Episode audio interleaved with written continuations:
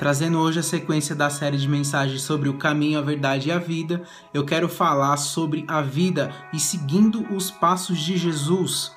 Há um texto bíblico no, capítulo, no livro de Marcos, capítulo 8, os versículos 34 a 37, que diz o seguinte: Então ele chamou a multidão e os discípulos e disse: Se alguém quiser acompanhar-me, negue-se a si mesmo e tome a sua cruz e siga-me.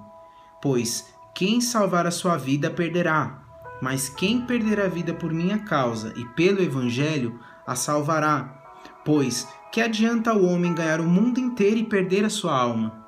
Ou o que o homem poderia dar em troca de sua alma?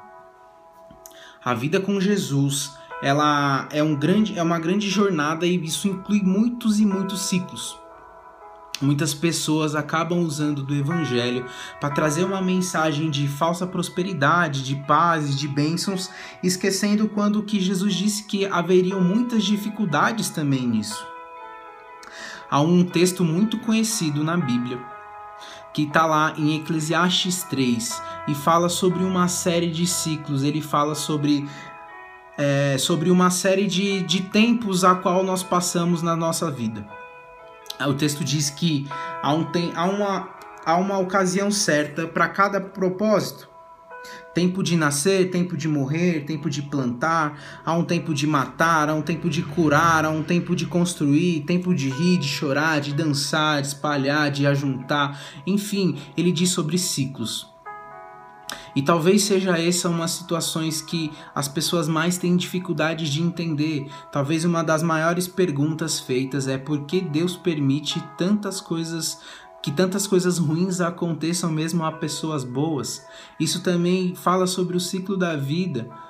O sofrimento, a dificuldade, as crises também podem trazer grandes ensinamentos. Eu entendo que as crises elas colocam de nós pelo menos duas perguntas. A primeira, quem eu sou? A segunda, onde eu estou? Terceira, onde eu posso ir e quem eu posso me tornar? Isso faz parte dos ciclos. Eu entendo que Deus ele está querendo trazer uma nova, uma nova, um novo entendimento sobre cada pessoa e esse tempo de reflexão, esse tempo de, de esse tempo onde as pessoas têm gastado, investido mais tempo em casa, é, tem feito pessoas se redescobrirem, tem feito pessoas se reinventarem, mas também ao mesmo tempo muitas pessoas têm, se, têm aceitado sentenças de derrota, de destruição, como se não tivesse mais chance de construir uma vida nova. E há uma palavra aqui do, do livro de Eclesiastes, capítulo 3, versículo 10 ao 14, que diz tenho visto o fardo que Deus impôs aos homens. Ele fez tudo apropriado ao seu tempo. Também pôs no coração do homem o anseio pela eternidade. Mesmo assim, este não consegue compreender inteiramente o que Deus fez. Descobri que não há nada melhor para o homem do que ser feliz e praticar o bem enquanto vive. Descobri também que poder comer, beber e ser recompensado pelo seu trabalho é um presente de Deus. Sei que tudo o que Deus faz permanecerá para sempre. A isso nada se pode acrescentar e disso nada se pode tirar. Deus assim faz para que os homens o temam.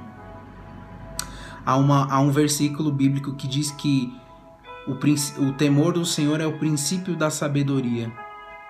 E o temor não quer dizer medo, quer dizer honra, quer dizer que nós temos alegria em honrá-lo, em servi-lo, porque além de tudo, mesmo, mesmo sem merecer, ele se doou, ele se entregou por nós, ele se fez carne para que nós possamos ter uma vida eterna. Ele morreu em nosso lugar para que nós possamos ter vida. E a maior promessa, a maior recompensa que nós temos é a vida eterna.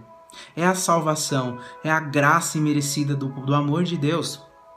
E para finalizar essa mensagem, eu quero trazer um versículo bíblico que eu, que eu espero que possa frutificar e trazer vida, vida nova para vocês que estão vendo essa mensagem. O texto está em Apocalipse capítulo 21, versículo dos 3 a 7 diz: Ouvi uma forte voz que vinha do trono e dizia: Agora o tabernáculo de Deus está com os homens, com os quais ele viverá. Eles serão seu povo, e o próprio Deus estará com eles e será o seu Deus.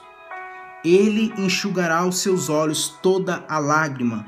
Não haverá mais morte, nem tristeza, nem choro, nem dor, pois a antiga ordem já se passou. Aquele que estava sentado no trono disse: Estou fazendo nova todas as coisas. E acrescentou: Escreva isto, pois estas palavras são verdadeiras e dignas de confiança. Disse-me ainda: Está feito. Eu sou o Ômega, o Alfa, o princípio e o fim. E quem tiver sede, darei de beber gratuitamente da fonte da água da vida. O vencedor herdará tudo isso, e eu serei o seu Deus, e ele será o meu filho. Aleluia! Cara, como é bom saber que Deus, além de ter dado a vida por nós, ele tem prazer, ele tem prazer em construir uma história conosco. Eu falei sobre o caminho que é Jesus e aonde ele nos leva, de onde ele nos tira e para onde ele quer nos levar. Eu falei sobre a verdade, a verdade que liberta, a verdade que transforma, a verdade que constrange. E hoje eu estou falando sobre a vida, porque eu creio que Deus ele tem um plano perfeito para cada um de nós e muito maior do que saber sobre ele ou sobre falar sobre ele é entender que ele tem agido ainda em nosso meio, que ele tem feito grandes coisas e assim ele vai continuar a fazer. Se você é uma dessas pessoas que tem se encontrado longe dos caminhos do Senhor, se você é uma dessas pessoas que é, tem, não, não, nunca teve oportunidade de entregar a sua vida aos caminhos do Senhor, que nesse momento você possa entender que a vida, a vida, o Senhor quer dar uma vida nova para cada um de nós. É, não importa quais sejam as suas dificuldades, não importa qual seja o ciclo que você tem passado, eu creio que o Senhor ele é poderoso para mudar a minha e a sua vida. E esse é o maior desejo deles. E para finalizar, eu quero fazer uma oração por cada um de nós. Senhor, em nome de Jesus, Pai, eu quero te agradecer, Senhor. Quero te agradecer porque eu creio que o Senhor é um Deus vivo que nos faz mudar as situações, as realidades e os ciclos. Eu creio que o Senhor é um vivo, um Deus vivo que continua a falar, Pai. O Senhor é um Deus que nos ouve, o Senhor é um Deus que nos ama, o Senhor é um Deus que se entregou para que nós vivêssemos uma vida de eternidade contigo, Pai. Em nome de Jesus, eu te peço que a, a quem tiver acesso a esse vídeo, Pai, que o Senhor e o teu, que o teu Espírito Santo possa, Senhor, tocá-los, possa transformá-los, Pai. Devido, Senhor, às áreas que estão mortas, Pai. Devido aos sonhos que estão mortos, Pai. Ativa, Senhor, a alegria no coração dos teus filhos, Pai. Traz a eles a vontade de viver e de sonhar contigo mais uma vez, Pai. Traz a eles, Senhor, a vontade de viver os planos perfeitos que o Senhor tem, Pai. Dê revelação dos teus planos e sonhos aos teus filhos, Pai. Tira, Senhor, de todo espírito de tristeza, de depressão, Pai, todo espírito de todo, todo toda a confusão da mente, tudo aquilo, todas aquelas vozes, Pai, que vem falar, o que vem trazer uma sensação de incapacidade, Pai.